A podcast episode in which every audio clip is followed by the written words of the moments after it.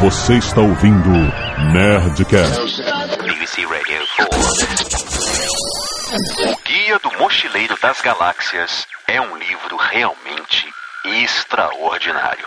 Na verdade, foi provavelmente o mais extraordinário dos livros publicados pelas grandes editoras de Ursa Menor. O Guia do Mochileiro das Galáxias já substituiu a grande enciclopédia galáctica como repositório padrão de todo conhecimento e sabedoria, pois, ainda que contenha muitas omissões e textos apócrifos, ou pelo menos terrivelmente incorretos, ele é superior à obra mais antiga e mais prosaica em dois aspectos importantes. Em primeiro lugar, é ligeiramente mais barato. Em segundo lugar, traz impressa na capa, em letras garrafais e amigáveis, a frase não entre em pânico.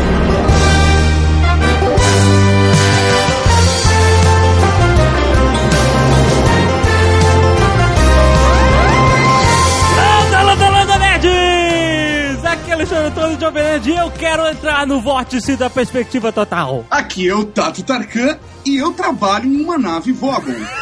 Caraca, Coitado. estamos nos perfazendo. é o Borbs? Aqui o Nerd Escritor, e eu já bati boca em um bar por não concordar que um golfinho é mais inteligente que um ser humano. Tá ótimo. Eu sou a Jica Triedweiler Yabu, mulher do Fábio Yabu, e eu pegava a trilha. Que isso? Que isso? Que isso? Fabiabu! Aqui é o Zagal e eu tô imaginando a cara do Fabiabu nesse momento. Ai, Pronto, falei. Que ótimo, Sim, cara. senhores, vocês acreditam nisso? Estamos no Nerdcast sobre Douglas Adams e o Guia do Mochileiro das Galáxias, nerd! Ah, finalmente, né, cara? Antes tarde que nunca fizemos antes da data pra pegar as pessoas desprevenidas. Ah, foi boa essa. Só agora? Só agora Só que tivemos agora. coragem. Acho que eles estavam esperando lançar toalha. É claro, é claro, né, cara? Ai, ai, vamos falar sobre essa magnífica e genial obra depois dos e-mails. Canelada.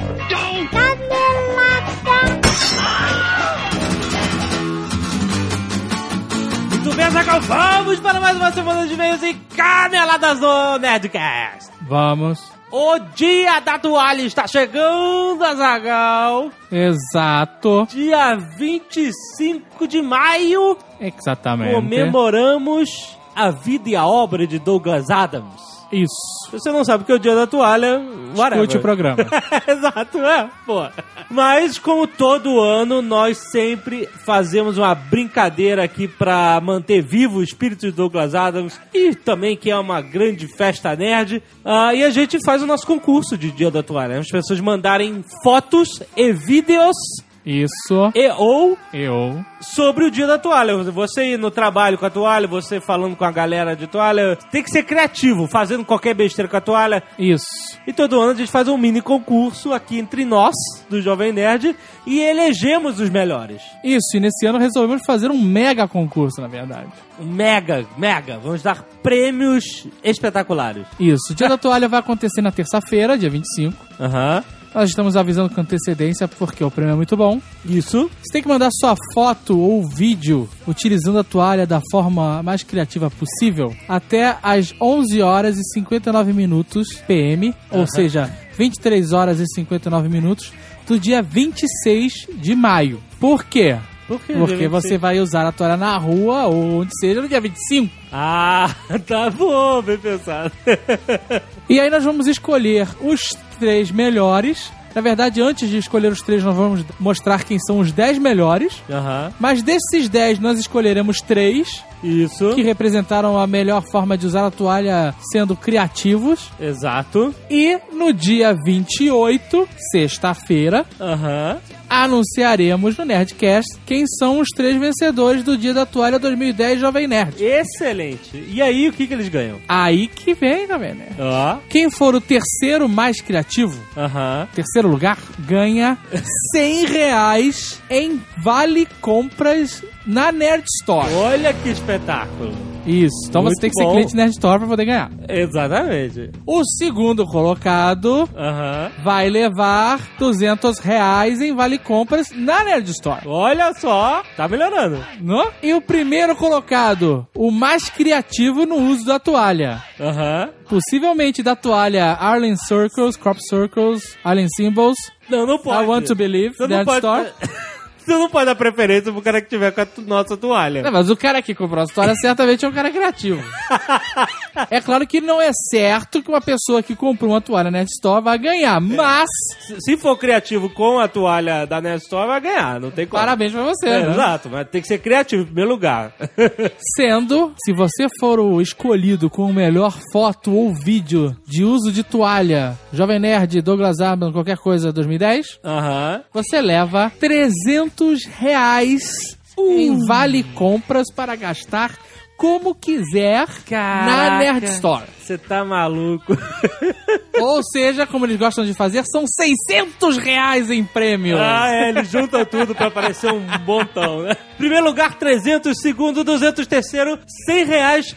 Vale compras da Nerd Store. Dia da toalha. Vale a pena ser nerd. Não deixe de participar. Mande um e-mail para promocoins. Na verdade, promocóis. Promocoins, né? Promoções sem acento e cedilha. Arroba jovemnerd.com.br. Não mande vídeo anexado, mande youtuber. É, pelo amor de Deus. Não vale vídeo anexado. Se você mandar vídeo anexado, não vamos ter pena. Não, não vamos, não vamos nem ver. Coloque no YouTube ou qualquer outro tipo de, de host de vídeo e mande o link. Ou mande a foto. A foto você pode mandar anexado que não vai estourar a caixa. Exato. Certo? Muito bom. Dia da toalha, toalhas Nerd Store. É, compre a porcaria da toalha da Nerd Store. Também, vale, vale o recado também. vale compra não serve pra comprar toalha, né? Ai, ai. Ah, e já que você vai comprar as toalhas pro dia da toalha, né? Of course. Aham. Você aproveita e garanta suas canecas Nerdcast e caneca Senhor K. Voltaram a Nerd Store. Voltaram e já estão indo. Já, né? já, Porque quem segue o Twitter da Nerd Store sabe antes, Exato. né? Sabe junto com quem assina o Avise-me, né? Aham. Aham. Aham. O importante é que sabe antes de você, por exemplo. Procure mais informações desta promoção no post. Isso. Leia no link aí no post. Isso. Clique no link e leia no post, foi o que ele quis dizer. Exato. Siga o nosso Twitter Arroba Nerd Store. ou seja assinante da newsletter da Nerd Store. nerdstore.com.br. Vá lá agora. Outra coisa muito legal, lance do bem no Twitter. Ó, Isso é uma campanha muito maneira da qual nós estamos participando da Nextel, do Instituto Nextel. Eles vão fazer doações para uma instituição social na Cidade de Deus, no Rio de Janeiro. aham. E convidaram várias celebridades reais e minor celebrities de internet, que nem nós. Ce- Celebridades virtuais, seria isso? celebridades virtuais. Nós não existimos? Mini celebridades virtuais para doar alguma coisa que seja legal, de valor. Mas não seria valor, nossa, uma- um tijolo de ouro, né? Não é isso? Valor percebido. Exatamente. Então, por exemplo, o MV Bill é o protagonista da campanha, por exemplo. Ele doou uma camisa autografada dele e tal, e aí a pessoa vai, chuta lá quanto é que vale a camisa dele. Quem acertar, leva a camisa. E a Nextel doa para essa instituição o preço da camisa. Aí conosco também aconteceu isso. Olha, somos celebridades menores. o que que nós doamos? Um microfone. Não é um microfone, porque parece que a gente comprou só pra doar. Não, é o microfone. Exatamente. com o qual nós gravamos vários Nerdcasts clássicos entre 2007 e 2008. Isso. Cara, muitos episódios fodas foram gravados com esse microfone, entrevista com o Guilherme Briggs. ah, Muitos perdigotos salivares foram lançados contra aquela espuma. Eu recomendo uma lavagem de quem vencer.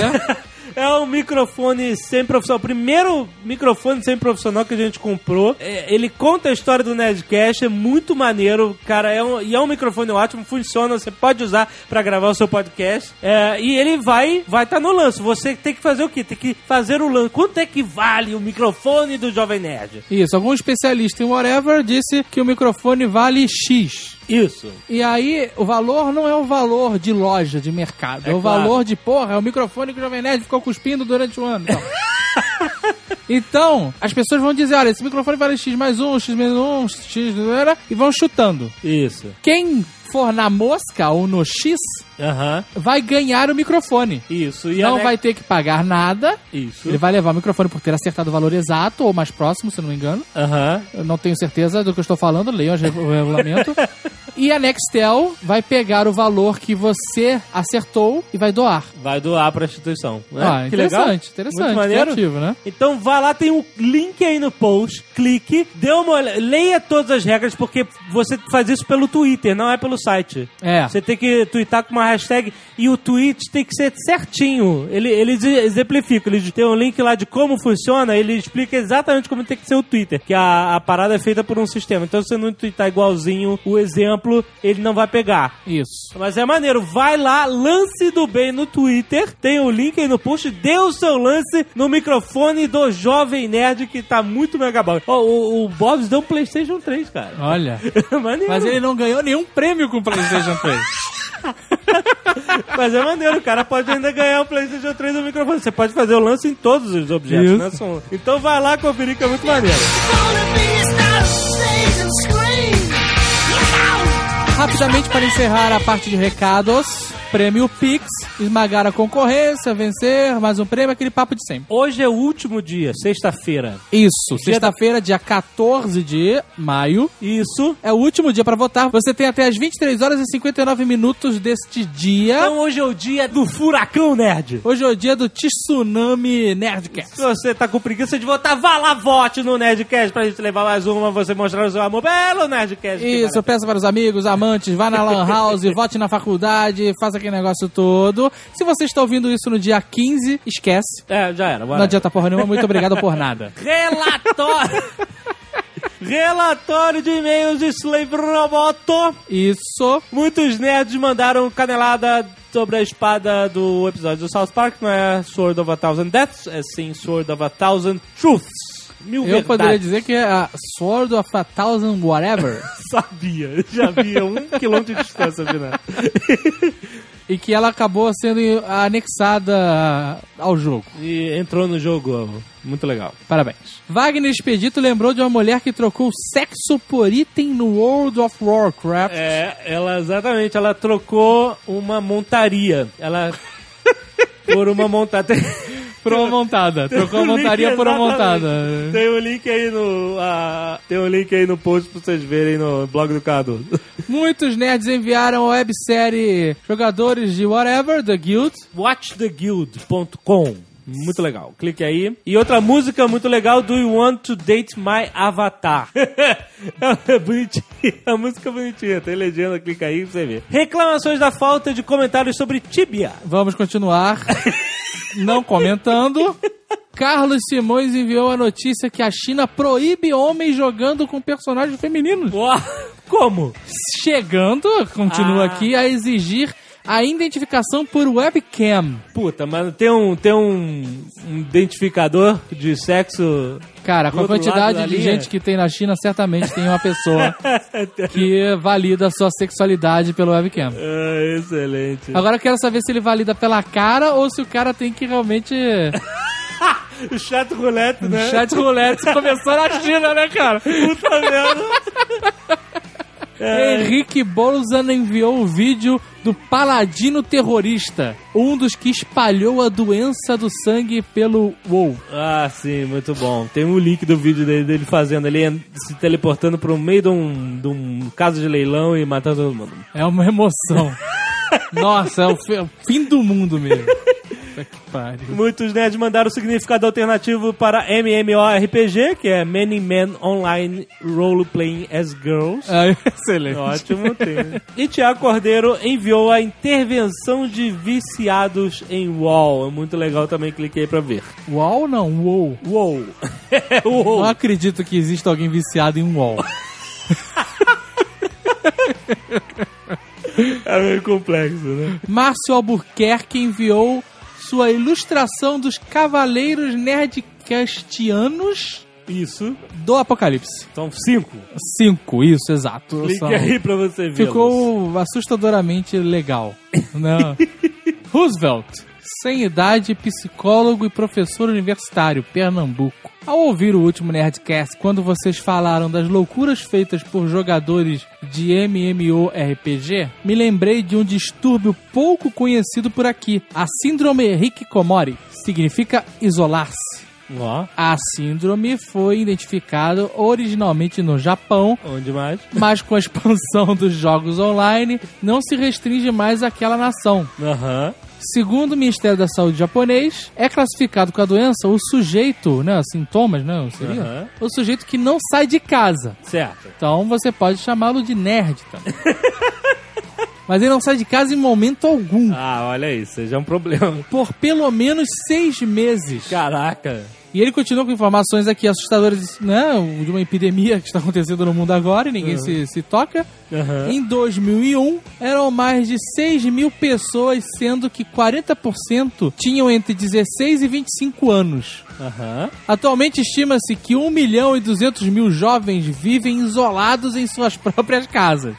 Caraca. Por mais de seis meses. Que aí é É. doença, senão é só ser loser. Não? Se você ficar seis meses, você pode alegar que você é doente. Exato. Se você ficar menos, você é só um loser. Sendo que 25 desses doentes, 25%, não sai da proteção do seu quarto há 5 anos. Que isso? E a 8% desses 1 milhão e 200 mil não saem há 10 anos. Eles estão contando presidiários nessa estatística? Foda, né, Não é possível, cara. Que isso? A rotina dessas pessoas é bem peculiar. Ah, Ele não botou aqui, mas não tomou banho nunca, porque, né? e não sai do quarto, porra. Passam a maior parte do tempo reclusos, dormindo de dia e passando a noite toda em frente ao computador ou televisão, por meio dos quais constroem uma realidade alternativa e não estabelecem reações sociais que não sejam mediadas pela internet. Mas é, isso acontece de fato, a pessoa criar a sua realidade. Muitos só falam com os pais e irmãos através da porta. Caraca. Aí esses pais estão muito bunda mole também, né, porra? que só é aberta para pegar a comida colocada do lado de fora. Isso para aqueles que não são freaks completos e fizeram aquela pordinhola de presídio na porta.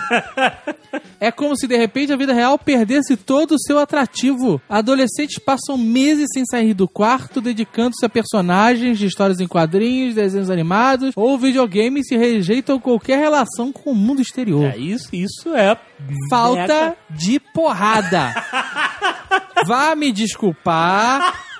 Os psicólogos hoje em dia não pode fazer nada, tem que conversar. Como é que você vai conversar com um vagabundo desses que não sai? Olha só, abre a porta. Não vou abrir, eu estou aqui no meu mundo, vocês não podem me pé na porta, tapa na cara pra acordar. Joga no gramado e fala: acorda pra vida, vai trabalhar, seu vagabundo de merda. Ai, ai, ai. Ah, não, cara. Ah, não. Isso, isso cara. Me, me paga uma grana decente que eu acabo com essa síndrome em um segundo.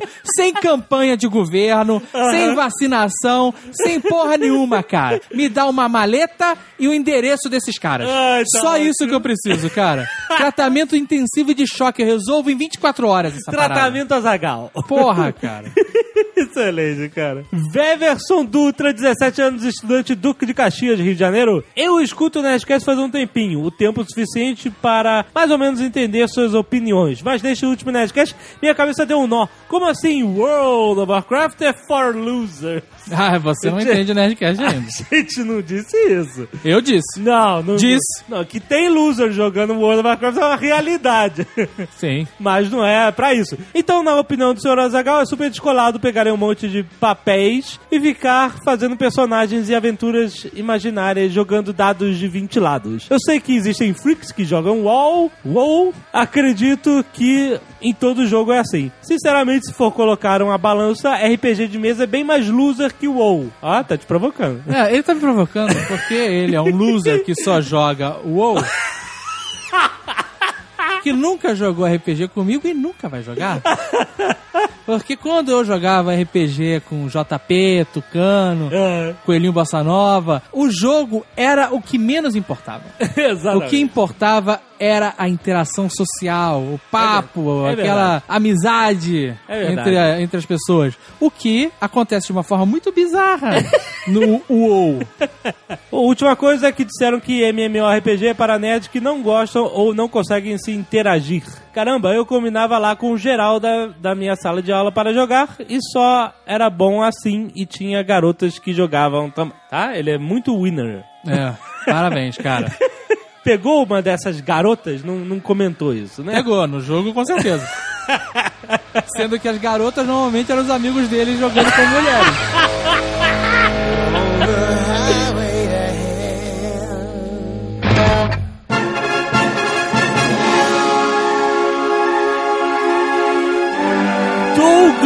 Noel Adams. Temos que começar falando que esse cara é um gênio.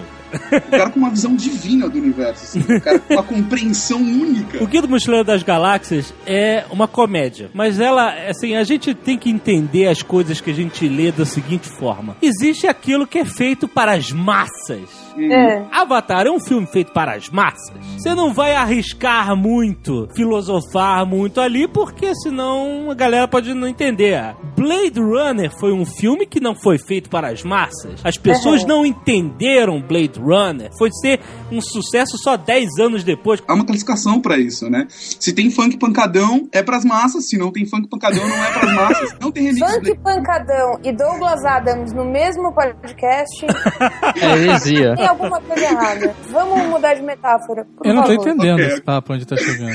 Não, o que eu quero dizer é o Eu tô com seguinte. medo. Tem certas coisas que pra você apreciar, você tem que ter um determinado conhecimento prévio ou uma educação básica. É verdade. A ironia, o sarcasmo, Caralho, tu deixou a síntese aonde hoje? Só pra eu saber. São- Puta que pariu que volta, malandro. Teu verbete sobre introdução tá foda.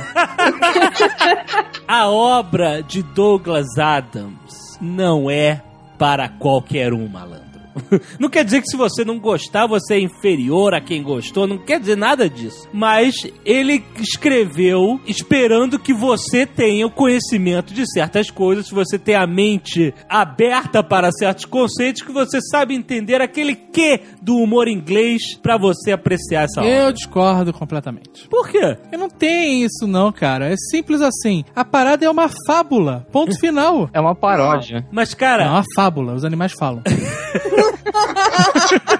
É uma fábula. É uma fábula com humor. Pronto, final. O Não cara é é humor em só inglês humor. porque o cara é inglês. Se ele fosse americano, seria humor americano. Mas não é só humor, isso que, isso que eu tô querendo dizer, cara. Nas vírgulas desse humor, no subtexto desse humor, tá uma história mega filosófica sobre a humanidade, cara. E é por isso que esse cara faz tanto sucesso, que as pessoas Verdade. se enxergam na obra de Douglas Adams. Pô, é minha vida, é a obra de Douglas Adams. Ai, peraí, quem falou isso? Fui eu. Não, não, não que minha vida não seja mais do que isso. Ô, ô, Chica, não me leve a mal. Sabe quando você tá lendo um livro, você tá passando por uma fase e você encontra isso no livro? Caraca, era, Aconteceu as três vezes que eu li esse era livro. muita droga essa fase, cara. Porra, tu Porque eu- tava loucaço. Tu tava Christiane F, né, cara? Qual livro que você tava que a sua vida se encontrou ali, assim? Eu acredito que todo mundo se identifica com a obra a partir de que ela é realmente uma paródia da, da, da raça humana. O Arthur Dent é o ser humano caricato e tem o Marvin, né, que é um robô altamente depressivo. Quem que nunca ficou triste por saber que a gente humano é assim, né? O que eu acho sensacional no, Douglas Adams é que ele destrói a gente. E tira uma onda com todo mundo e com tudo. Não é Exatamente. que ele faz uma paródia, não é que ele conta a história da humanidade, não sei o que, que ele caga na cabeça de todo mundo e ponto final. E isso que eu acho sensacional, sabe? É, então, é isso, cara. Ele aponta as nossas cagadas e a- a- as coisas patéticas do, do, do mundo de uma forma muito legal. E, e com o estilo dele que é único, né? Eu ainda acho que é uma fábula. Adorei porque ele resumiu o podcast todo em um tweet, né? É, eu tô, tô nessa fissura agora. Na verdade, eu até escrevi um artigo pro guia sobre a Wikipédia em português. É. Completamente irrelevante.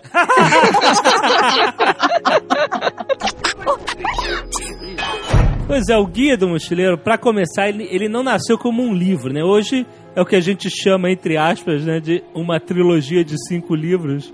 Mas ele começou como uma série pra Rádio BBC, em 77, né? Ele não era um livro a princípio. Inclusive, existem diferenças primordiais entre a história da, da radiodrama e dos livros, né? De, as pessoas tomam mais a- a- o livro como base porque ele é mais difundido e tal, mundialmente. A maior ironia é que é, o Guia do Mochileiro das Galáxias ele fala essencialmente sobre a humanidade, mas a história começa com a destruição da Terra, né? Só sobram dois seres humanos no universo. A história começa quando a Terra acaba. Eu, eu acho muito sensacional quando o Ford chega pro Arthur. Porque o, o Ford é, é super brother, ele chega pro Arthur assim, cara, eu preciso te contar uma coisa, é agora e vamos beber. Né? Tipo, a gente não sabe beber mesmo. É, né? o Ford gente- Prefect era o amigo do Arthur Dente, ser humano. O Ford É. Prefect era um alienígena que era disfarçado. ator, é muito bom, né?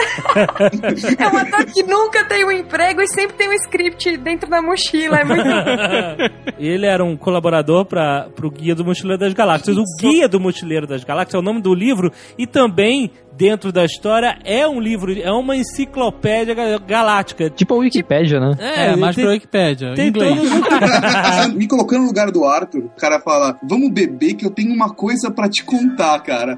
Tipo, É, e os é caras viado? querendo derrubar a casa dele. Ah. Brother, tem retroescavadeiras na frente da minha casa e você quer me levar pra beber? Não, vai comer meu c, né? Só É pode. né, É engraçado que essa cena inicial, ela traça já o paralelo que você tem que fazer durante o livro, durante todos os livros, né? Porque ele começa tentando defender a casa dele, porque vão derrubar a casa dele pra passar uma estrada por cima, um desvio, né? E justamente era exponenciando isso ao máximo, era o que aconteceu com a Terra. A Terra ia ser demolida pra passar um desvio de uma via espacial, né? Então essa essa comparação que ele faz logo de início te mostra que todos os problemas da Terra, todas as coisas que você acha irritante, tudo isso vai ser extrapolado nessa saga de ficção científica, de comédia que vai viajar pelo universo, né? E é muito legal. E ele, ele fala, né? Olha, a, a demolição da Terra já estava marcada no documento, no planeta, sei lá o quê. Vocês não foram lá reclamar, problema de vocês, né? E é a mesma coisa que o Arthur fala, né? Como assim? A minha casa tá aqui há muito tempo.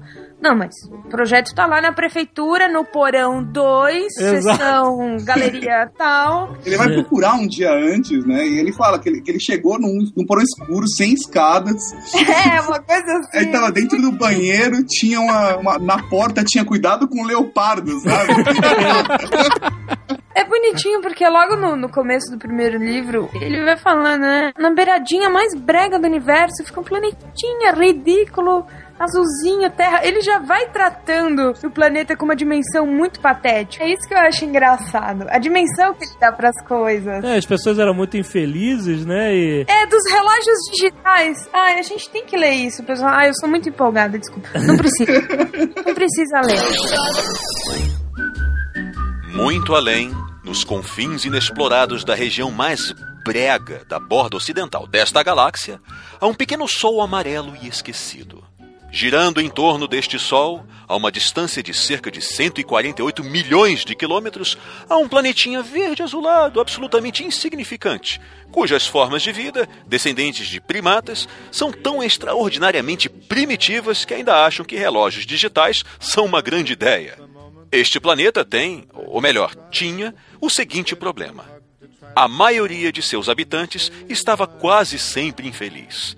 Foram sugeridas muitas soluções para esse problema, mas a maior parte delas dizia respeito basicamente à movimentação de pequenos pedaços de papel colorido com números impressos. O que é curioso, já que, no geral, não eram os tais pedaços de papel colorido que se sentiam infelizes. E assim, o problema continuava sem solução. Muitas pessoas eram más, e a maioria delas era muito infeliz, mesmo as que tinham relógios digitais.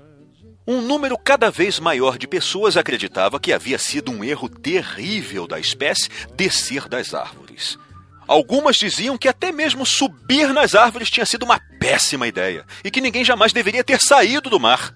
E, então, uma quinta-feira, quase dois mil anos depois que um homem foi pregado num pedaço de madeira por ter dito que seria ótimo se as pessoas fossem legais umas com as outras, para variar, uma garota, sozinha, numa pequena lanchonete em Rick Mansworth, de repente, o que tinha dado errado todo esse tempo e finalmente descobriu como o mundo poderia se tornar um lugar bom e feliz. Desta vez estava tudo certo. Ia funcionar. E ninguém teria que ser pregado em coisa nenhuma.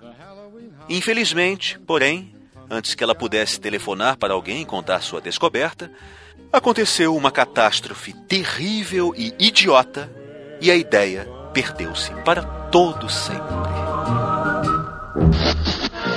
E a Terra é destruída pela raça dos Vogans, que são a raça mega Raça burocrática, mais né? gosmelenta.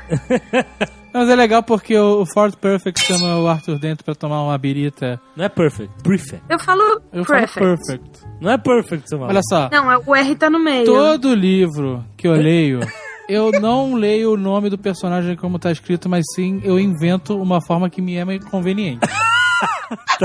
Então, pra mim, Aleatório, né? É isso mesmo. é Ford Perfect.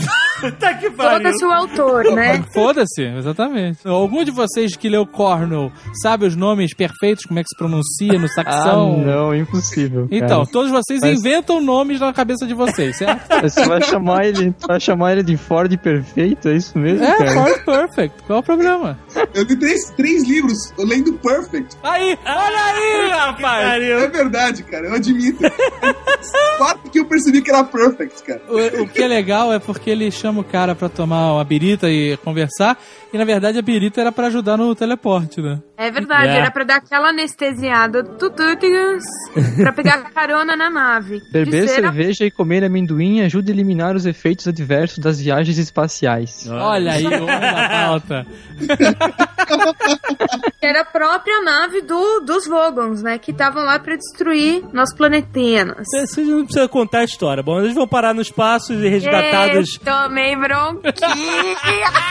Não, que bronquinha! tomei bronquinha! Fiz spoiler. Cara, é muito bom, cara. Todo programa agora vai ter a dica porque ela é rebelde. Eu não tava falando de você. Olha, Jovem Nerd, tua máscara vai cair hoje.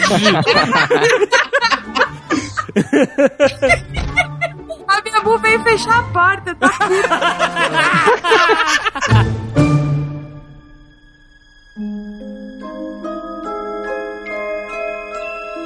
No princípio, o universo foi criado. Isso irritou muitas pessoas e foi amplamente encarado como um passo errado. Muitas raças acreditam que ele tenha sido criado por alguma espécie de deus. Embora os Jatravartids, habitantes de Viltvodol 6, acreditem que o universo inteiro escorreu do nariz de um ser chamado Grande Resfriado Verde. Os Jatrafartids, que vivem sob o medo perpétuo do tempo que chamam de vinda do grande lenço branco, são pequenas criaturas azuis com mais de 50 braços cada, o que os torna um povo singular, por ter sido o único na história a inventar o desodorante aerossol antes da roda. Há uma teoria que diz que se um dia alguém descobrir exatamente qual é o propósito do universo e por que ele está aqui, ele desaparecerá instantaneamente e será substituído por algo ainda mais bizarro e inexplicável. Há uma outra teoria que diz que isso já aconteceu.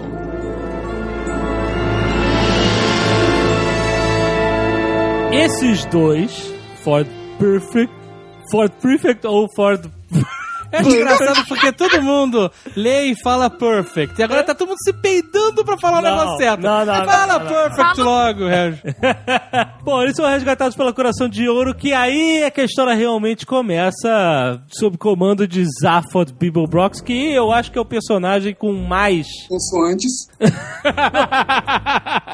Não, Mas- cara, e é- essa parada do gerador de improbabilidade é fenomenal, cara. É, É, a parada cara. mais fantástica do mundo, cara. O gerador de improbabilidade é contado né, na história que ele serve para fazer a nave viajar por todos os lugares improváveis do universo até cair no lugar que você quer. Seria um warp drive, né? Só que ele fala que o hiperespaço é uma coisa completamente bizonha, né? O, o hiperespaço normal. Então, mas ele, é engraçado que ele não faz só isso, né? Ele faz tudo. Até no filme eles representaram com a nave virando um monte de coisa. Tronco de árvore, pato de borracha, bola de linho. É que ele iguala a, a improbabilidade da coisa acontecer. A mesma probabilidade de você virar um pato de borracha é de você se transportar pra Magaté, sabe? Exatamente. Afinal, é um gerador de improbabilidade infinita, Infinita. né? E a história da baleia, galera? Puta, Coitada. isso é genial, Isso é cara. muito bom, cara. E do vaso de petúnia, que é a melhor de todas. É. É, porque eles são atacados por mísseis, não tem como fugir dos mísseis, os mísseis estão chegando, vão explodir a nave, eles ligam os geradores de improbabilidade e transformam um míssil num vaso de petúnias e o outro numa baleia. Cara, isso é absurdo, cara. É muito bom. O texto disso é inacreditável. É, não. São tudo isso saiu de uma mesma cabeça. É, exatamente, cara. Totalmente nonsense, né, cara? A partir do momento que eles apertam um botão, você sai da situação de tensão, de da nave vai explodir, tá sendo atacada, pro pensamento de um míssil que virou uma baleia, cara. É, né? Aí a baleia vai se conhecendo. É muito bonitinho. Segue-se um registro completo de toda a vida mental dessa criatura, do momento em que ela passou a existir até o momento em que ela deixou de existir. Hã? O que está acontecendo? Pensou o cachalote. Ah, é, é, desculpe, mas quem sou eu? Ei, por que estou aqui? Qual a minha razão de ser? O que significa perguntar quem sou eu? Calma, calma, calma, calma. Vamos ver. Ah, que sensação interessante o que é? É como ah, bocejar, uma cócega na minha, minha. Bem, é melhor começar a dar nome às coisas para eu poder fazer algum progresso nisto. Que, para fins daquilo que vou chamar de discussão, vou chamar de mundo. Então vamos dizer que esta seja a minha barriga. Bom, ah, tá ficando muito forte. E que barulhão é esse passando por aquilo que eu resolvi chamar de minha cabeça? Talvez um bom nome seja vento. Será mesmo um bom nome? Que seja. Talvez eu ache um nome melhor depois. Quando eu descobrir para que ele serve. Deve ser uma coisa muito importante. Porque tem muito disso no mundo. Epa, que diabo é isso? É. Vamos chamar essa coisa de rabo. Isso, rabo! Epa! Eu posso mexê-lo bastante. Opa, opa! Que barato! Não parece servir pra muita coisa. Mas onde eu descubro pra que ele serve? Bem, será que eu já tenho uma visão coerente das coisas? Não. Não faz mal. Isso é tão interessante, tanta coisa pra descobrir, tanta coisa por vista, tanta de expectativa. Ou será o vento? Realmente tem vento demais aqui, não é? E puxa! Que essa coisa se aproximando de mim tão depressa? Tão depressa, tão grande, chata e redonda, tão. tão. Merece um nome bem forte. Um nome tão. tão. chão! É isso! Um bom nome, chão! Será que vou fazer amizade com ele? E o resto, após um baque súbito e úmido, é silêncio. Curiosamente, a única coisa que passou pela mente do vaso de petúnias ao cair foi: Ah, não, outra vez. Muitas pessoas meditaram sobre esse fato e concluíram que, se soubéssemos exatamente por que o vaso de petúnia pensou isso, saberíamos muito mais a respeito da natureza do universo do que sabemos atualmente. É, é nessa parte da história que o Douglas escreve, ele descreve no livro as coisas que vão acontecer antes de acontecer, né, Pra não criar suspense. Ele fala, ó, é, é fantástico isso. Ele fala, ó, já pra, pra vocês não ficarem aí apreensivos, ninguém vai morrer, só alguém vai machucar o braço. Bom, então, Uma loucura. É como o gerador de improbabilidade infinita foi feito, assim. É, Eu, exato. eu acho que isso é genial, cara. Porque era impossível, né, fazer o gerador de improbabilidade Isso é infinita. impossível, então é uma improbabilidade finita. É impossível e ponto. Não foi feito e construído. Ele Uhum. Foi gerado a partir de um gerador de probabilidade finita. Ele é impossível, então ele pode ser gerado, né, cara? É. É, meu, é muito bom. Os caras botaram isso numa nave, o Coração de Ouro, e um personagem que é, eu acho o melhor personagem da saga, o que tem mais personalidade, Zaphod Beeblebrox. Quem fala de outro jeito? Bilbo Baggins. A história maluca dele, toda que ele, ele roubou essa nave, ele se elegeu presidente da galáxia pra poder roubar a porra da nave, pra ir atrás da questão universal, sobre a vida, o universo e tudo mais. A, a grande sacada dele é tudo começou com as grandes civilizações tentando descobrir essa resposta. E isso é o tema do livro, né? Eles procurando a questão universal, que a gente, que filosoficamente, né, é, o- é o que toda a humanidade procura, né? Qual é a resposta para a vida, o universo e tudo mais? Tudo mais. Mas é engraçado porque o ser humano em si, ele sempre procurou resposta pra tudo, né? Por que a gente tá aqui? Qual é a resposta disso? No Douglas Adams, ele vai ter que procurar a pergunta. A resposta já tem. Sensacional. A resposta é, é 42, a gente só tem que saber qual é a pergunta. É muito bom, Essa- cara. Nessa parte de civilizações, dos ciclos dela, tem aquela passagem do livro que ele fala que eh, todas as civilizações passam por três fases distintas, né? Da sobrevivência, da interrogação e da sofisticação. A sobrevivência pode ser caracterizada pela pergunta como vamos poder comer. A interrogação pela pergunta por que comemos e a sofisticação pela pergunta aonde vamos almoçar. Muito bom. É. É Tá vendo? fantástico, né, cara? Pensador profundo, quando ele ia emanar a resposta tão esperada, 7 milhões e meio de anos, É muito escroto isso, cara. Um computador cabeça gigante fica 7 milhões de anos, cara. todo mundo esperando. Os filósofos se reuniram, o sindicato dos filósofos. Se tem alguém que tem que pensar em questões assim, é a gente, meu, filósofo. Exatamente. Se o computador for responder isso, a gente tá fudido, não tem emprego. Exatamente. Aí o computador dobrou os caras e falou assim: Não, meu, fica tranquilo, porque qual é a resposta que eu vou dar? As pessoas vão, vão, vão querer falar muito sobre isso e não sei o que. Então, o emprego de vocês está garantido e tudo mais. Ficou tudo bem. Bom, e aí ele veio com a resposta, né? a resposta para a vida, o universo e tudo mais é 42. Se você for no Google agora e digitar a resposta para a vida, o universo e tudo mais, ele vai te responder 42. Vai agora e testa, dá pausa e testa. Não, nem dá pausa, a gente espera.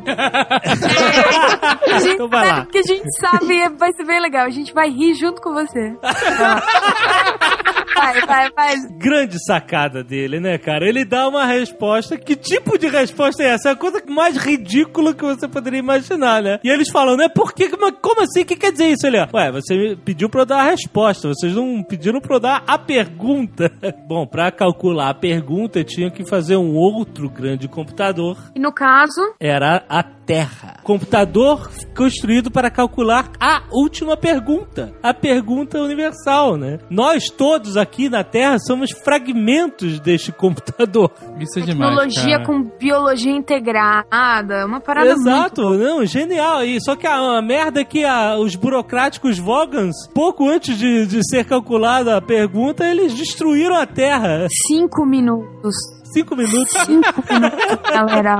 Olha aqui. Não, inclusive ele fala isso no início, né? Quando ele, ele explica que as pessoas eram infelizes e a menina descobriu qual era a solução de Na tudo. Church. Exatamente. Aí, pô, antes ela pegou o telefone e a Terra explodiu. Mas seria essa a resposta? Porque ele não faz esse link. A gente que faz, né? Essa seria ela descobrindo a pergunta ou não? Eu acho. Mas bom, isso, isso é, é genial, né? Que o Zaphod Beeblebrox, ele tá procurando, ele roubou a nave pra procurar a pergunta, né? Ele quer achar a pergunta. Mas eles perguntam por quê, ele fala assim, ah, eu acho que é por curiosidade, um senso de aventura, mas é basicamente pela fome e pelo dinheiro. É, é sensacional, né? Quando ele fala. Entenda-se que o presidente da galáxia não é o cara que necessariamente manda na galáxia. Ele é o cara que distrai a atenção de todo mundo, enquanto um grupo seleto é que toma as decisões e que define os rumos da galáxia. Quem não conhece nada de política, né? Só essa frase aí do presidente. A principal característica do presidente é desviar a atenção do povo. Bom, gente, isso é muito bom. Aí um homem que viveu, né, cara? O cara roubou o coração de ouro, virou o presidente da galáxia e ainda inventou a dinamite, a dinamite pangalática, né, cara? O cara fez tudo e pegou a trilha. Pegou a trilha, roubou a trilha do Arthur. Será que ele pegou mesmo? Ele saiu com ela. Não, não se disse se ele pegou. Pegou muito, galera. Ah, peraí, né, cara? Pegou. Vem cá que eu vou te mostrar a minha nave. Peraí, né? Pegou muito, gato. eu não quero questionar a genialidade do Douglas Adams, que todo mundo aqui sabe, né? E tá falando, é o concurso. Mas é, eu achei, apesar de tudo, que a genialidade toda tá nesses conceitos, tá nesses trechos, nas leituras dos artigos do guia. Agora, quanto à história em si, o enredo É uma bagunça. é meio bagunçado, meio ou totalmente bagunçado, né? Eu concordo. O Arthur Dent, ele é representa a humanidade, a nossa conexão com a história, né, um ser humano lá, mas ele é meio ele é meio xoxo, né? Ele, ele- Ele é inglês, né? Vamos combinar? O cara que tem atitude mesmo é o Zaphod, né? A Trillian, tadinha, ela ela ela não é nada como um personagem. É fofoca, é verdade. É. Ah, cara, mas é porque é o- a figura que ele fez da Terra e dos terráqueos, né, cara? É isso mesmo. nada, não somos nada, cara. Inofensivos, né? Praticamente inofensivos. Então, Exato. é. E aí, como a Dica falou, o cara é inglês ainda, né, cara? Porra, cara. É Malboro de cabeça pra baixo direto, cara. Porra. Ah, não, mas eu acho. Eu acho que, é- que, que a, a genialidade dele tá nessas coisas de elevador prever o futuro, é genial. Ah, cara, com elevador com premonição, cara, é As fantástico. portas que gemem quando abrem, saca? E Sente, sente prazer ao abrir, né? Bom, é um prazer me É. abrir pra você. Puta, isso é sensacional. Ah, e o computador da É, NASA. é, Então, então, olá, então, pessoal. é Terei brother, prazer né? em calcular esta coordenada para vocês. Essa personalidade que ele dá pra tecnologia é uma parada que, assim, o guia, né, do, do mochileiro tem personalidade. É né? verdade. Todos aqueles artigos são a personalidade dele. E todos os elementos eh, tecnológicos estão tão entranhados na galáxia que eles ganharam personalidade. Então o robô tem depressão, os elevadores preveem o futuro e já estão lá quando você chega. Isso é uma invenção genial, cara. Imagina o elevador vai estar. Porra, e é muito bom o cara vai pegar e os elevadores todos descem correndo e vai explodir a porra do prédio. Muito bom. E o, o, Marvin maníaco depressivo, cara, É, o Marvin, é, melhor. ótimo, é eu sensacional melhor de personagem. O diálogo do Marvin com o colchão são, são as cinco páginas mais divertidas que eu li na minha vida, cara. Ele vai pra um planeta onde só tem colchões. E aí, o, o Douglas Adams inventa, tipo, uns verbos, que é o, é o que o colchão faz, tipo, flow fluar, sabe? Uma coisa dessa. Sim! Isso mesmo. E aí ele fica, tipo, discutindo com o colchão e o colchão não tem nenhuma perspectiva de vida. E isso deixa o Marvin.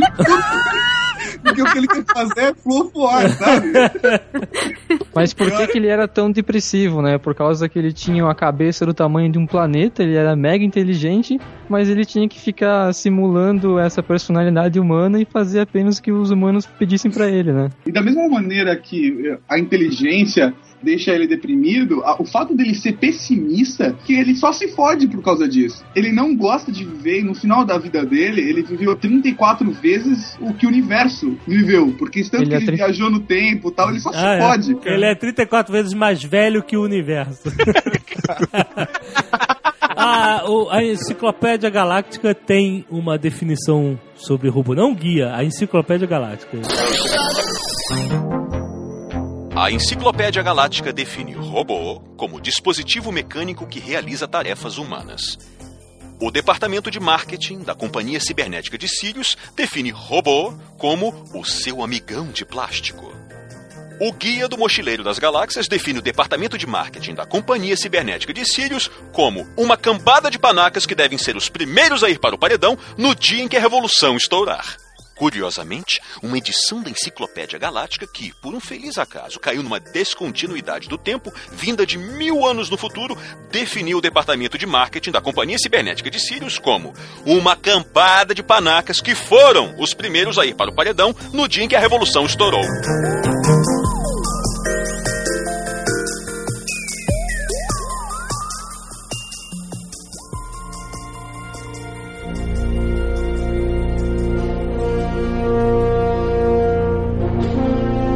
Restaurante no fim do universo. Aquele que você paga só um centavinho. Cara, é muito bom. Ele fica rendendo juros forever and ever and ever and ever and ever.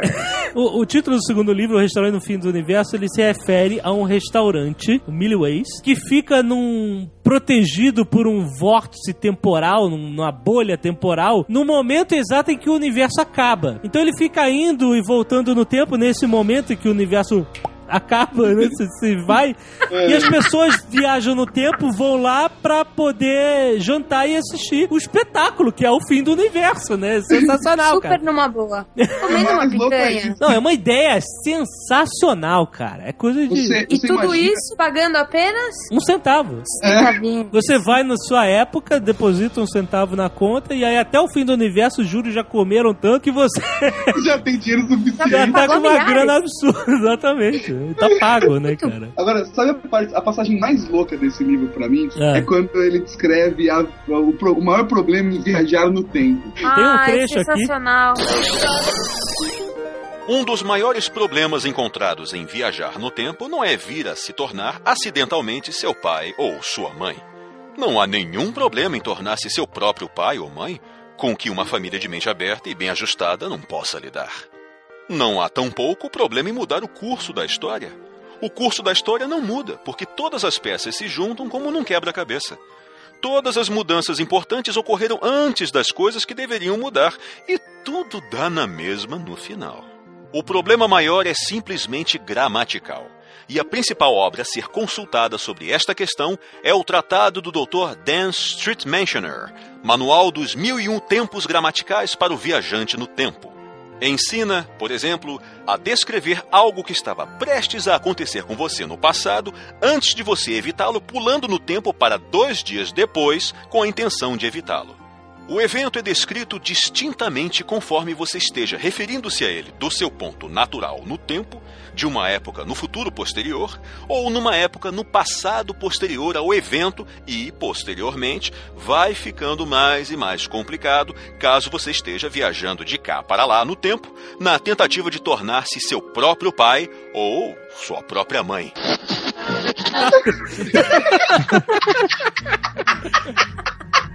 Cara, Ok. É, cara. É muito loucura. Super ok, galera. Super ok. Mas eles vão parar no restaurante e aí tem a cena da vaca, né, cara? Que vem a vaca, eles estão sentados na mesa. Então, porque eles estão famintos. Vamos lembrar que antes eles estavam naquela puta guerra, né? Os ratos querendo o cérebro do Arthur e tal. E Isso. eles estavam um tempão sem comer. Então eles vão lá pro restaurante, super famintos, aí eles chegam lá. Então, né, qual é a sugestão do chefe? E chega um boi. Pô, então eu sugiro que vocês comam minha alcatra hoje, que está muito deliciosa. sendo que eu sempre fui alimentado com as melhores rações. Tem também aqui a minha maminha, o meu não sei o que, o meu não sei o que lá. E o Arthur fala: Meu, como assim, gente? Eu não tenho coragem de comer isso. né? Eu, esse ser tá falando comigo, ele tem emoções, ele é vivo. E a galera cagou pra ele, né? Não, ah, eu quero esse seu pedaço, eu quero aquilo, eu quero aquilo. E o Arthur fala: Eu quero uma salada. Não vou comer você. Ele fala: conheço muitos tomates que discordariam de você. Criou um clima muito tenso. Não, mas eh, no final a vaca fala assim: ah, então, então muito obrigado, eh, eu vou ali atrás de me matar. É. Beijo na Hoje- briga. E tem também a cena que eu acho mais maravilhosa e mais filosófica, acho que talvez da obra toda, é com o gerente do restaurante dando boas-vindas a todos, né, cara?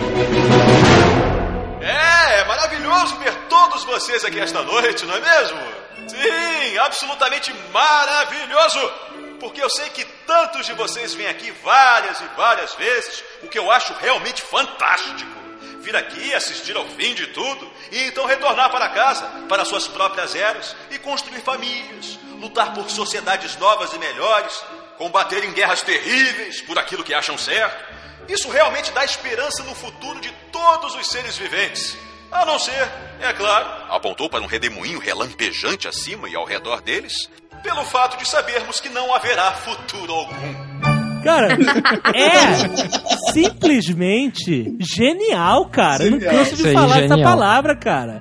Que filha da puta, né? cara? Dancem, macacos, Dancem dancem. macacos! Exatamente! Pointless.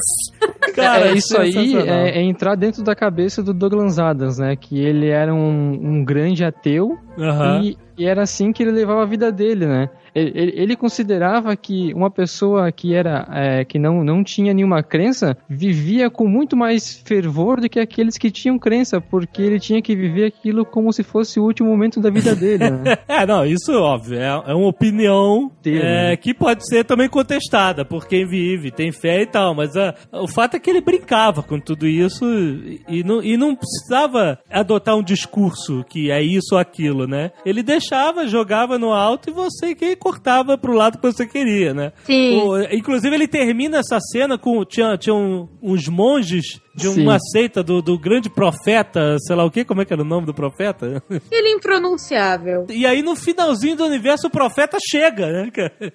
Aí ele, bom profeta, fala aí rápido. Porque todo mundo aquele prestou atenção no profeta, ele, "Ah, ah, eu não sei, bom, é, é", e acaba o universo, né? o profeta não consegue falar nada. É porque, porque um dia ele iria voltar, né? Um dia ele iria tava voltar, Tava exatamente. acabando o universo, pô, ele tem que aparecer. Antes dessa deles chegarem na, nessa parte do restaurante, né, eles estão separados, né? O Zafo, o Arthur, né? O Zafo vai na, na, na editora do Guia do Mochileiro, né? É lá onde ele vai no vórtice pra descolar a alma dele, não é? Do, do É, corpo. não, ele é capturado e é levado pro vórtice da perspectiva total, cara. Isso, Isso aí, aí é, é fabuloso, cara. Porque eles falam que não existe nenhum instrumento de tortura tão sinistro quanto o vórtice da perspectiva total. Muito bom, Ele né? tá em um planeta abandonado que não tem mais ninguém, a parada é um mundo pós-apocalíptico foda, e ele é levado ah, até lá e é guiado por uma voz que tá desconectada do seu corpo, né? É uma mente que tá desconectada, ele não vê, ele só ouve a voz dela, e ele perguntou, mas por que, cadê o seu corpo? Ali, ah, deve estar em alguma festa. É. A gente não concorda muito, ele tem estado muito ausente. O legal é o voto de- de perspectiva total, ele, ele desenvolve sua imagem do universo como um todo a partir do princípio da análise extrapolada da matéria. O vórtice da perspectiva total desenvolve sua imagem do universo como um todo a partir do princípio da análise extrapolada da matéria. Quando você é posto dentro dele, você tem um vislumbre momentâneo de toda a inimaginável infinidade da criação. E, em algum lugar, um marcador minúsculo, um ponto microscópico sob um ponto microscópico, dizendo: Você está aqui. Explicando, uma vez que cada pedaço de matéria no universo está de alguma maneira afetado por todos os outros pedaços de matéria do universo, é teoricamente possível extrapolar o todo da criação. Cada sol, cada planeta, suas órbitas, sua composição e sua história econômica e social a partir de, digamos, um pedaço de pão de ló. O homem que inventou o vórtice de perspectiva total fez isso basicamente para irritar sua mulher. Trintragula, esse era o nome dele, era um sonhador, um pensador, um filósofo especulativo, ou, como sua mulher o definiria, um idiota. E ela o enchia sem cessar, por causa do tempo absurdamente longo que ele dedicava a observar o espaço, ou a meditar sobre o mecanismo dos alfinetes de segurança, ou a fazer análises espectrográficas de pedaços de pão de ló. Você precisa entender a dimensão das coisas, dizia ela, às vezes 38 vezes em um só dia. E então, ele construiu o vórtice de perspectiva total, só para mostrar para ela. E numa ponta, ele ligou a totalidade da realidade, extrapolada de um pedaço de pão de ló. E na outra ponta, ligou sua esposa, de modo que quando pôs a máquina para funcionar, ela viu num instante toda a infinidade da criação e viu-se a si mesma em relação a isso. Trintragula ficou horrorizado ao descobrir que o choque havia destruído completamente o cérebro de sua mulher. Contudo, para sua satisfação, ele compreendeu que tinha provado de uma vez por todas que, se a vida deve existir em um universo desse tamanho, uma coisa básica que não pode se entender é a dimensão das coisas. É muito bom. Você na, na real experiência de ser um merda. Exatamente. Você consegue entender o quão merda você é, né? Diante É. de toda a criação, né, cara? E eles colocam o Zafo lá achando que o cérebro dele vai derreter, mas não, ele sai ótimo, né? Ele tem noção da dimensão Porque das ele, coisas. ele se achava tão fodão e ele era realmente fodão. Não, meu. Ser fodão já é foda, mas ter uma máquina comprovando que você realmente é fodão. Não, não é uma máquina qualquer, cara. É o vórtice. Você entra no vórtice e o vórtice fala, cara, você é foda, levanta-te e anda.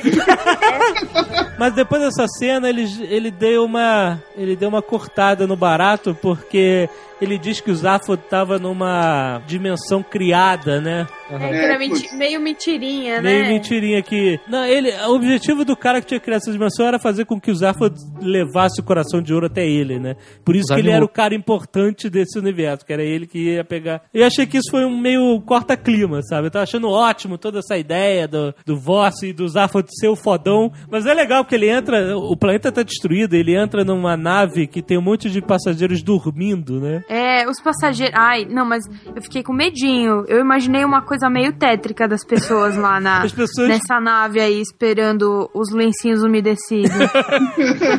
Ah, as pessoas estavam em animação suspensa há 900 anos e a nave não decolava porque tava esperando carregamento de lencinhos umedecidos, né? meio crueldade de filme coreano. Ai, não sei. Eu assisti Lei de Vingança esse fim de semana, eu tô meio impressionada aí. Dica, isso não é crueldade, Não. cara. Eu trabalho num lugar que é exatamente assim, cara. O projeto fica parado Ah, seis ah, meses porque o cara esqueceu, cara esqueceu de dar um carimbada, cara. É uma nave, uma nave em volta, cara. É horrível isso. Não, mas é, o, o mais legal é quando ele fala pro piloto automático: Olha, a civilização acabou. Não tem, não vai chegar a lencinhos umedecidos. Aí o computador re- responde que tá esperando formar uma nova civilização ao torno, em torno da É, nave meu. pra receber Meu, um é carregamento caótico. Um dia chega, cara. Um dia chega. de lencinhos É umedecidos. caótico, dá medinho. Eu lembro da banda de rock que tinha nave. Que Nossa, a onde banda de rock é demais. parar, cara. Isso é, É. demais. Que a Genial. nave que tava programada pra se colidir com o sol. A banda de rock era a banda de rock mais alta do universo. É. E aí os shows eram apreciados pelos fãs a 60 quilômetros de distância do palco em um bunker. É, isso, é, é muito maneiro essa visão né, do Douglas Adams, do rock, né, cara? Não, e, Que a é ban- só uma música barulhenta e insuportável. Né? É, e a banda tocava os instrumentos por controle remoto em uma nave em órbita de outro planeta. tipo, what's the point, né, cara? É No final do show, a nave era jogada contra a estrela mais próxima. né, É, cara? era um grande espetáculo. Não, cara, e no show que eles estão na nave, eles fogem, né, na, na, na nave. A nave tava programada pra se chocar contra o sol e eles conseguem fugir. Depois que a explosão solar atinge a atmosfera do planeta, com a grande nota final, né, do, do, do show, toda a areia do deserto se levanta como se fosse uma panqueca e vira. E quando cai, a- a- é, é banhada pela radioatividade, aí nasce uma mega floresta. Tá? É uma coisa louca. E, e aí o, o empresário da banda classifica isso como um bom show. Conceitos geniais, né? Tipo o conceito de aprender a voar, né? Ele consiste. Caraca, cara. Aí e errar o chão. Galera, consiste isso é. Isso é Fernando Pessoa, tá? É tão Douglas simples. Adams Cara- com essa botou Fernando Pessoa no chinelo. É tão simples quando você vê. Isso que é 140 caracteres, cara. Exatamente. É. Quem aí tentou aprender a voar, que nem Douglas Adams? Qualquer um que já tenha bebido na vida, né, cara? Mas o problema é o seguinte: pra aprender a voar, você tem que se jogar no chão e tem que ter algo que distraia muito você, que você não pense em que você está caindo no chão. É assim que você aprende. E né? você erra o chão. É, que você que você é erra o chão. cara. Você erra o chão e você tá voando, né, cara? O guia é definitivo. A realidade é frequentemente incorreta. o que tá no guia vale. Isso é muito bom, cara. Porra, cara, que gênio. Eu não erro nunca. Não, Né? A culpa é minha. E a máxima, né? Não entre em pânico. não entra. É, em letras amigáveis. Em né? letras garrafais amigáveis. Don't panic. É muito Don't bom, né? tem um livro escrito Não Entre em Pânico na contracapa, cara. Muito Não entre em pânico, cara. O universo é uma bagunça, a vida social é uma loucura. Tudo que tá escrito aqui vai fazer sua cabeça pirar, ou seja, não entre em pânico, né? Amigo, sério. Não entre em pânico, não vai adiantar. A gente Outro tá caso. fudido. Amigo, fudeu. E assim, entrar em pânico não vai Exato, adiantar. exatamente. Outro caso fantástico de 140 caracteres é, é a mensagem final de Deus pra todos, cara. Oh, puta que é genial, cara. Eles É vão no genial. planeta que tem a mensagem, né? Definitiva, final de Definitiva. Deus pra todos. De Deus escrita, né? Vamos descobrir qual é, né? Qual era? Nos desculpamos pelo inconveniente. ah, quando eu vi isso. Cara, E aí essa. o Marvin morreu feliz. É, nisso o Marvin leu isso e morreu feliz, né? cara? Exatamente.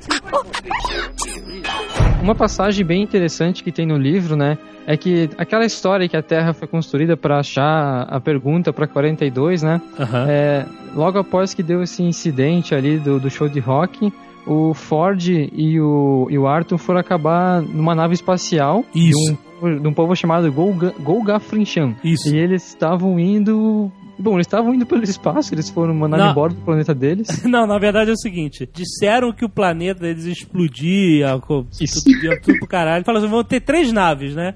E a uma com os escritores, os artistas e tal, e uma com os advogados, as pessoas. Publicitário, marketing. Publicitário, marqueteiro. com o pior tipo de corja. Quem é publicitário, levanta a mão. Tô levantando. levantando. Eles botam a corja eu- do planeta naquela nave, e aí, era no final era mentira que o planeta ia explodir. Eles só queriam se livrar da corja. Vocês aí vão na frente, a gente já vai É, atrás. a gente já vai. Pesquisadores de opinião pública. Tamo a- junto. Pois é, e essa nave acaba caindo na Terra pré-histórica, porque eles viajam no tempo pra lá e pra cá, e eles acabam caindo na Terra pré-histórica, né? E isso foi um problema que eles que, que foi o Arthur que descobriu, porque a essência da Terra como como um processador da pergunta teria que ser ela evoluindo e descobrindo a pergunta. Aham. Mas a partir do momento que veio esse pessoal de fora e caiu ali, eles foram os o- o- nossos ancestrais, foram eles que colonizaram nosso planeta. Então ele chegou à conclusão que o planeta Terra nunca iria descobrir qual que é a resposta para 42. Velho, The Others. A Terra foi colonizada por esses Imbecis. idiotas, né, cara? Por um bando de cabeleireiro, né, cara? que é isso? Meu, Militar retardado, cara. cabeleireiro. Agora vamos atacar as árvores, trocando folhas, sabe? Ah, É, nossas verdade. costas, a inflação das folhas. A inflação das folhas, cara. Ah, não, é verdade. Eles criam a moeda, né? A moeda. Eram as folhas das árvores. E aí, de repente, todo mundo tava milionário, né, cara? E isso acabou com a economia recém-criada, né? Eles decidem, pra diminuir o número de folhas, queimar as florestas. Quase desencana. Ele fala, meu. Mas nessa época ele briga com o Ford, né? É, eles se separam. É, né? ele, ele desencana de todo mundo e não, não quero, não consigo. Nessa parte eu achei um pouco chata, vou confessar. Eu também. Assim, essa parte da inflação das folhas é legal e tal, mas depois que ele vira um eremita. É, daí fica É, meio. fica- Eles ficam meio. ele vira o- É.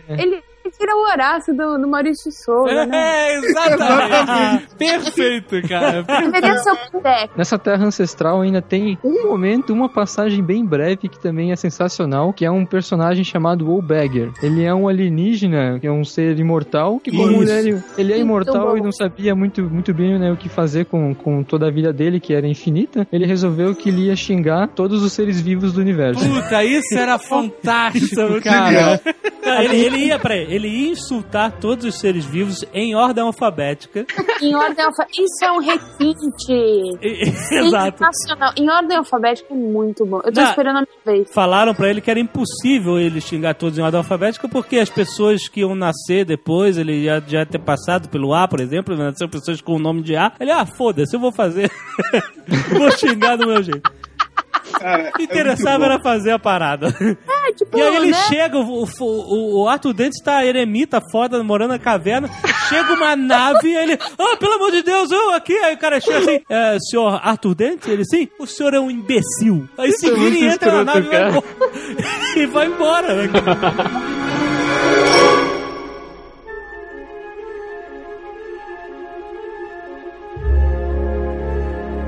Dos principais motivos do sucesso do Guia do Mochileiro das Galáxias Além do fato de ser relativamente barato e de trazer impressa na capa em letras garrafais e amigáveis a frase Não entre em pânico, é seu índice conciso e eventualmente preciso. As estatísticas relativas à natureza geossocial do universo, por exemplo, encontram-se sutilmente colocadas entre as páginas 938.324 e 938.326. E o estilo simplista em que foram escritas deve-se em parte ao fato de que os editores, tendo que cumprir um determinado prazo editorial, copiaram as informações do verso de uma caixa de cereais, acrescentando algumas notas de rodapé para evitar um processo baseado nas incompreensivelmente tortuosas leis de copyright da galáxia. É interessante lembrar que, posteriormente, um editor mais astuto enviou o livro de volta no tempo e, em seguida, processou com êxito o fabricante dos cereais por infringir as mesmas leis de copyright.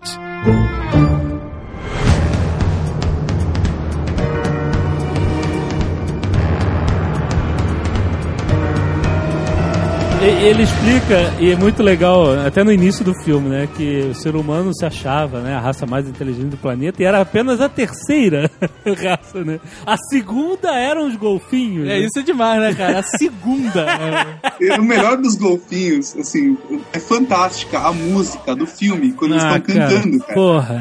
Essa música fica na cabeça, É cara. porque os golfinhos vão embora um pouco antes do fim, né? É, a gente tem que ficar de olho Isso é um golfinhos, alerta sempre. máximo. Mas também quando. Assim, um alerta máximo pra você se desprender de tudo. É, que tu Porque fazer? se os golfinhos forem embora, cara, É e porque você não tiver um acabou, né? amigo mochileiro das galáxias, acabou. É, acabou. Acabou, perdemos. Então, se Não você há vê tempo um pra mais golfinho nadando pro espaço, enlouquece, sai pra rua, meu irmão, se liberta. Se liberta total, cara. Se quiser voar, pula pela janela, faz o que você achar melhor, cara. É, exato. Só se os golfinhos estiverem voando. Se você pular da janela antes disso, a culpa não é nossa.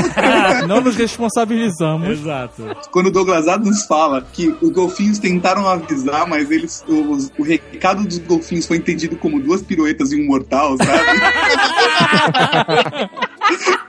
Os golfinhos lá, lá avisando, avisando, e a humanidade lá batendo palma. É. E a última mensagem deles foi adeus e obrigado pelos peixes. A Grajag é o inimigo mortal do Arthur Dente, que o Arthur Dente matou 300 milhões de vezes. Ele pegou todas as encarnações do cara. Sim, é verdade. Nossa, é verdade. O cara é o velhinho que o Arthur Dente mata do coração no jogo de cricket. Ele é o vaso de petúnia. Ele é o vaso, né, cara? Por isso que o vaso fala de novo não, né, cara? Não. Ah, e tu não entende isso no primeiro livro, tu vai se entender só depois, né? A parada é tão louca que o vaso falar de novo não é completamente aceitável. Você nem se questiona. Já deve ter acontecido outra vez, com certeza. né? Você não dá atenção pra isso, porque afinal tem uma baleia caindo e uma baleia em crise de identidade se descobrindo naquele momento. Como é que eles escapam da, da Terra pré-histórica, alguém lembra? Sim, né? Eles encontram um vórtice temporal em formato de um sofá Isso. Chesterfield. Exatamente. Tá fugindo como se fosse um búfalo, né, cara? Eles têm que pegar ele. Douglas Adams seria usuário de drogas? Se ele não usou a mãe dele, com certeza.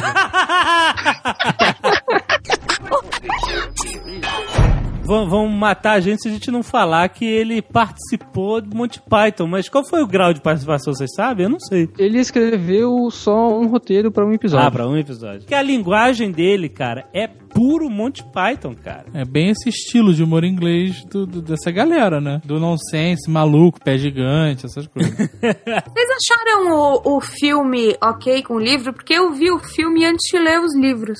Porque geralmente a gente lê o livro e vomita no filme. Eu vi o filme depois. Quando eu fiquei sabendo, na verdade, que ele tinha participado da produção do filme, aí meio que eu relaxei, sabe? Tipo, ó, whatever, ele faz o que ele quiser, cobra dele. Mas você né? ficou sabendo antes ou depois? Eu fiquei sabendo depois. Faço, não me engano. Eu tô falando sério, pera aí. Então, eu vi, eu fiquei sabendo que ele participou depois, quer dizer, antes, porque eu vi o filme depois. Cara, antes Tá uma depois, loucura cara? isso. Você tá me confundindo. Vocês não estão fazendo uso do manual dos mil e um tempos gramaticais para o viajante no tempo. Eu estava tendo ido. Estava O Douglas Adams escreveu três versões de roteiro, né, pro filme, mas morreu antes, morreu aos 49 anos, novo. Ele tava na, na academia, teve ataque ao coração. Eu acho muito a cara dele morrer desse jeito. Ou tipo, tropeçar no chão, bater a cabeça e morrer. é, uma morte boba. Na esteira, malhando, teve um ataque ao coração. Ele tava na esteira? Ah, não sei se tava na esteira, tava na academia. Aí, aí deve patético mesmo. Se for na esteira, foi foda. Mas... Mas o Douglas Adams morreu novo pra cacete. Nossa. E aí a galera, pra homenageá-lo, Exato. a galera falou, pô, não vamos fazer na, no dia da morte do cara, porque aí é muito triste demais da conta. Aham. Se mais dar conta. Então vamos fazer 42 dias depois. Mas não foi isso. Não? Não. Caraca. Não, não foi Foi isso. um cara num fórum, falou, aí galera, vamos todo mundo sair de toalha daqui a, sei lá, duas semanas, que hoje é aniversário da morte do, do Douglas Adams. E aí é um, é um dia qualquer. Não é 42 dias depois? Não, da- eles tentaram depois estabelecer 42 dias depois, mas não, Não, é pegou. 42 dias depois, é, é um dia aleatório, é duas Claro, semanas né? depois. Por que tentar botar alguma lógica em algo relacionado a Pra Douglas quê, né? Adams, né, Isso é muito É a Douglas Adams também. pessoal. O dia da celebração é qualquer dia, cara. E aí no Brasil, nesse país de palhaços, nesse país de, de pessoas manipuláveis pela mídia, tentar com tudo, não sei se você não vai tentar de novo, transformar o dia da toalha Dia 25 de maio. no dia do orgulho nerd. Isso. Isso não existe, cara. Mas sabe por quê? Eu vou te explicar por quê. Nem todo mundo sabe o que, que é o dia do Mas toalha. olha só, o dia do orgulho gay é, é o dia pra quê? Pra quem é gay, mostrar que tem orgulho daquilo. Aham, Então, se você é pra ter orgulho de ser gay, você tem que ser gay, certo? certo. Não dá pra ter orgulho É. de ser gay sem ser gay. Aham, Pra você ter orgulho de ser nerd, aham. você tem que ser nerd, certo? Ok. E pra ser nerd, você tem que saber É. que dia 25 de maio é dia da toalha e não do orgulho nerd. Um ponto. Se não souber disso, você não precisa se orgulhar de porra nenhuma. tá aí, me convenceu mesmo. Parabéns. Tô te falando, cara. Mas o dia do Orgulho Nerd foi assim estabelecido porque dia 25 de maio, por acaso, é o dia que foi lançado Star Wars em 77. E aí juntaram isso com o dia da toalha, tá? ah, é coisa de nerd, data de nerd. E a imprensa Gente, adotou. qual é a probabilidade disso acontecer no mesmo dia? Né? Eu continuo na toalha, ainda mais agora que eu vendo toalhas. Então é dia da toalha Eu e ponto acho. final. Dia da toalha, 25 de maio. Só de toalha, hein, pessoal? Quem está conhecendo agora em que consiste o dia da toalha, o que as pessoas fazem. As pessoas saem de casa e vão fazer o seu cotidiano, o seu dia a dia, sempre levando uma toalha consigo, seja no ombro, seja amarrada na cintura. Seja como um turbante ou usando como arma. Tem tudo que você precisa pra sobreviver em qualquer É, mas situação. porque o Guia do Mochileiro das Galáxias é muito claro quanto à importância da toalha para o Mochileiro das Galáxias. Exato. O guia diz que todo mochileiro que se preze tem que levar sempre consigo a sua toalha. A sua toalha.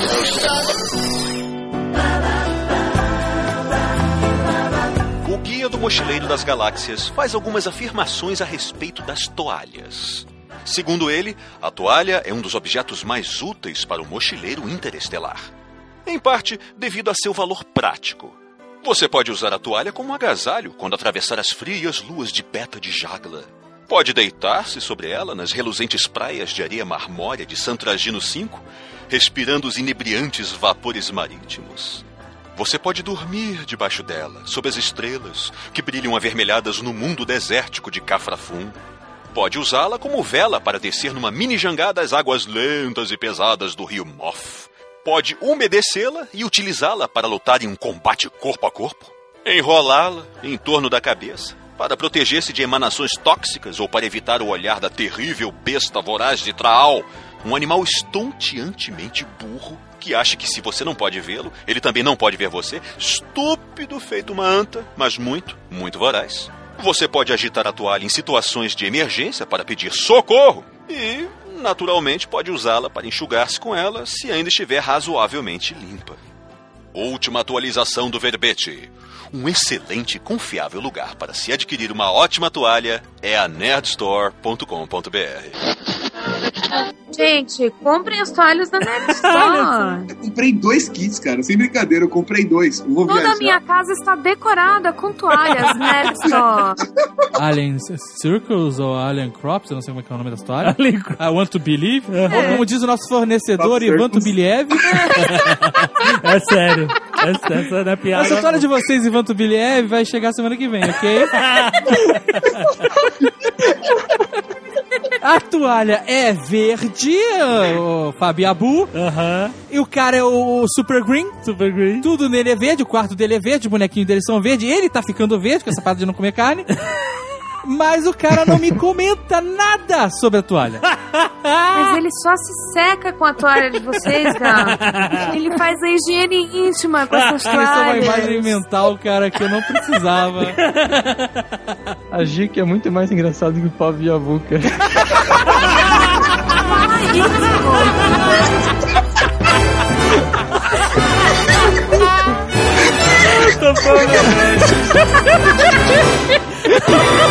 Nossa, perdi o rebolado.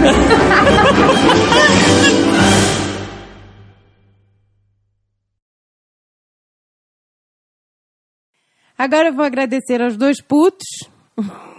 a esses putos, e não estou falando de crianças, que me chamaram pra fazer a narração da baleia, da porra da baleia que está se descobrindo. pois fico sabendo que eu já descobri que sou baleia há muito tempo. E meu rabo gigante, eu sei muito bem pra que serve. Pra entalar na cadeira, pra não passar na calçadinha.